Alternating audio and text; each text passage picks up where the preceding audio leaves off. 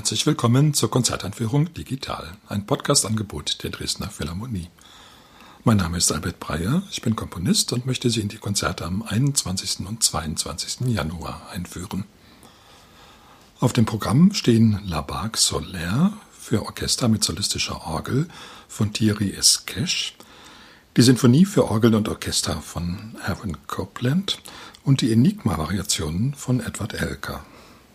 Die Dresdner Philharmonie spielt unter der Leitung von Stanislav Kochanowski. Solist ist Thierry Eskesch, der in dieser Saison Palastorganist und Composer in Residence der Dresdner Philharmonie ist.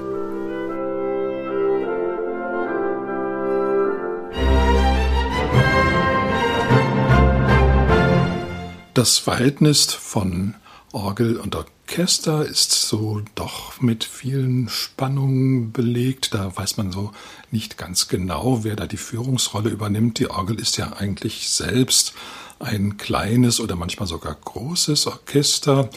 Und wiederum das Orchester hat sich viele seiner Möglichkeiten vom Orgelklang abgeschaut, von den Registrierungsmöglichkeiten zum Beispiel. Und so war es lange so, dass die Komponisten nicht recht wussten, kann man das überhaupt kombinieren. Es gab natürlich auch schon im Barock Orgelkonzerte, etwa von Händel, aber da wurden Orgel und Orchester doch sehr säuberlich getrennt.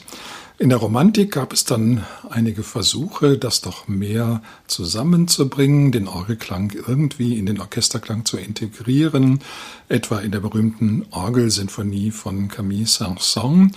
Aber es blieb doch weiterhin unklar, wie genau soll man sich das vorstellen, welche Rolle spielt die Orgel im Verhältnis zum Orchester. Im 20. Jahrhundert, wo die Komponisten doch allgemein sich gern um Aufgaben kümmerten, die eben bislang noch nicht erfüllt worden waren, Probleme, die noch ungelöst worden waren, da gab es dann eine ganze Reihe von sehr interessanten Ansätzen, wie man sich dieses Verhältnis eben zu denken hätte. Der junge Aaron Copeland, der hat da einen wunderbaren Beitrag geliefert in seiner Sinfonie für Orgel und Orchester. Die Sinfonie war ja lange Zeit ungefähr alles das, was die Orgel nicht war. Die Orgel war doch in der Kirche eher zur dienenden Rolle bestimmt, während die Sinfonie etwas Selbstbewusstes war, etwas Absolutes. Allerdings gab es dann in der Romantik auch Orgelsinfonien, etwa von Widor, vor allen Dingen in der französischen Tradition und da hat man versucht, dann die Prinzipien des Sinfoniekomponierens auch auf die Orgel zu übertragen. Copeland führt das nun zusammen. Seine Sinfonie ist allerdings nur dreisätzig und ähnelt in mancher Hinsicht doch auch einem Konzert. Andererseits werden hier der Klang von Orgel und Orchester so wunderbar zusammengeführt, dass es wirklich ein ganz neues Erlebnis ist. Copeland ist da nicht unbedingt selbst drauf gekommen, sondern diese Idee verdankt er seiner Kompositionslehrerin Nadia Boulanger, die damals in Paris sehr, sehr viele amerikanische Schüler hatte, von denen Copeland sicher einer der begabtesten war. Er war noch sehr jung, aber Nadia Boulanger traute ihm das durchaus zu, ein bahnbrechendes Werk zu schreiben. Sie spielte eben selber die Orgel bei der Uraufführung, die dann in Amerika stattfand. Und es muss ihr sicherlich auch gelegen gekommen sein, dass sich da so vieles zwanglos miteinander verband. Für sie eine Möglichkeit, solistisch aufzutreten. Für Copeland die Möglichkeit, eben als junger Komponist da sich schon frühen Ruhm zu verschaffen. Das hat auch alles wunderbar funktioniert und die Leute waren dann doch begeistert.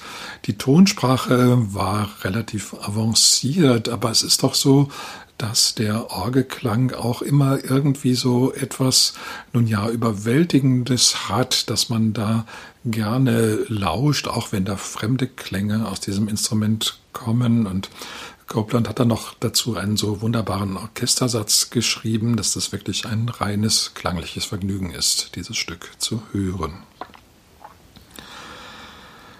Das Werk von Thierry Esqueche, La Barque Solaire, ist auch ähnlich konzipiert. Also da spielt auch die Orgel eine solistische Rolle, ist aber trotzdem auch in den Orchesterklang integriert und auch dieses Orchester, das ist ganz wunderbar fein ausgehört. Thierry Esqueche ist ja ein Multitalent, der in seiner Zeit am Pariser Conservatoire gleich acht erste Preise gewann und wirklich auf allen Gebieten der Musik bewandert ist und Virtuoses und Geniales geschaffen hat.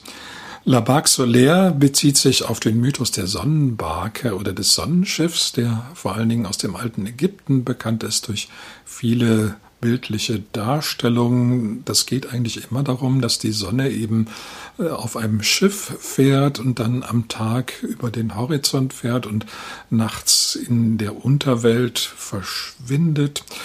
Äh, ein eigentlich auch sehr poetisches Thema, was eben nur lange Zeit der bildenden Kunst vorbehalten blieb. Die Musik, die hat eben bis zu Thierry Esqueche warten müssen, bevor sie eine Darstellung unternahm. Wobei das Thema an sich doch für Musik sehr geeignet ist. Eben diese Vorstellung, dass die Sonne eben Tag und Nacht auf diesem Gefährt unterwegs ist und dabei durch alle Regionen der Welt streift. Schon diese Vorstellung der Sonne als einem glänzenden Fixpunkt ist natürlich musikalisch wunderbar umzusetzen und auch die Idee der Fahrt.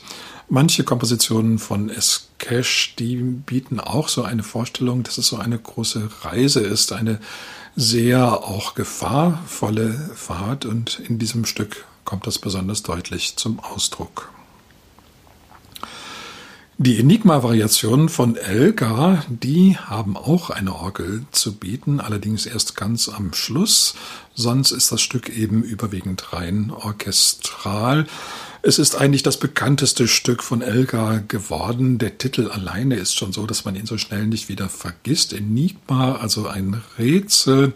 Da gibt es allerdings gleich zwei Rätsel in diesem Stück. Das eine ist, dass es Variationen sind, 14 Variationen und jede Variation ist ein Porträt eines Bekannten oder Freundes oder Verwandten von Elgar.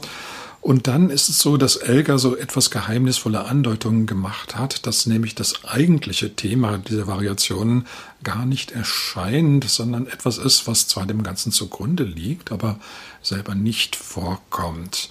Das hat dann wirklich Generationen von Analysten, Musiktheoretikern in Bewegung gesetzt, die unbedingt herausfinden wollten, welches Thema das denn nun sein könnte. Die plausibelste Version, die es bislang gibt, ist von einem holländischen Musikologen entwickelt worden, der glaubt, dass es sich um den zweiten Satz der Klaviersonate in C-Moll, der sogenannten Sonate Pathétique von Beethoven handelt. Und die Geschichte hat auch eine biografische Stütze. Elgar war damals recht deprimiert und wollte das Komponieren sogar ganz aufgeben. Das war so Ende des 19. Jahrhunderts, aber ein Freund hat ihn doch überredet, das sein zu lassen, mit dem Hinweis auf Beethoven, der auch in ganz schwierigen Situationen eben wundervolle Werke geschaffen habe und hat dann verwiesen eben auf diesen zweiten Satz der Sonat Pathetik mit dem wunderschönen lyrischen Thema. Elgar hat sich das dann glücklicherweise auch zu Herzen genommen und wenig später mit der Komposition der Enigma-Variationen begonnen.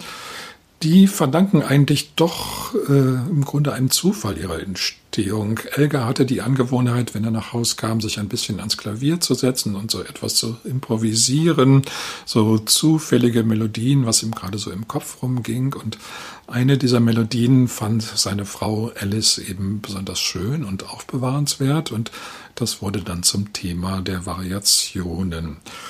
Es ist sehr, sehr unterhaltsam. Ähm, wir wissen glücklicherweise einiges über die Personen, die Elgar da porträtiert hat. Es ist eben sehr unterhaltsam, sich das vorzustellen, was die vielleicht gedacht haben mögen über ihr musikalisches Porträt. Ich denke, die meisten werden sich doch ganz gut wiedererkannt zu haben, weil Elgar wirklich eine hohe musikalisch-porträtistische Begabung hatte. Also jede Variation hat ihren ganz eigenen Charakter und scheint eben auf diese Person geradezu zugeschnitten zu sein, was ja auch die Absicht war, aber es wird eben auch wirklich umgesetzt in sehr überzeugender Weise. Glücklicherweise weiß man auch über die meisten dieser Personen heute noch einiges, sodass man das ziemlich gut nachvollziehen kann. Elgar hat da wirklich die ganze Bandbreite menschlicher Charaktere zusammengenommen in diesem einen Stück. Dazu bietet sich die Variationform natürlich sehr gut an, sonst würde das Ganze doch sehr auseinanderfallen und zu einer Reihe von Porträts verkommen, die eben doch unverbunden sind. Aber dadurch, dass das grundlegende Thema eigentlich immer ganz gut erkennbar ist, ist es natürlich umso reizvoller, die verschiedenen Ausformungen, die verschiedenen Gestalten zu hören, die dieses Thema dann annimmt. Für Elgar war die Komposition dieses Stücks dann doch eine Beruhigung, dass er eben doch zum Komponisten berufen war. Die Uraufführung war dann auch recht erfolgreich und nach und nach wurde das Stück eben zur bekanntesten Komposition Elgars. Heute noch ist es eine große Freude, eben diese Fantasiefülle auch nachzuvollziehen, die Elgar hier an den Tag legt, die unglaubliche Vielfalt von musikalischen Charakteren, auch von Satztechniken, auch von instrumentalen Einfällen. Dieses Vergnügen, das ist wahrscheinlich auch noch, nun ja, sagen wir mal vorsichtig, für die nächsten 100 Jahre mindestens gesichert. Dieses Stück hat eine Frische bewiesen wie kaum ein anderes Stück der Musikliteratur. Zum Abschluss noch einmal der Hinweis auf die Konzerte. Sie finden statt am Samstag, den 21. Januar um 19.30 Uhr und am Sonntag, den 22. Januar um 11 Uhr im Kulturpalast Dresden. Ich wünsche Ihnen viel Freude.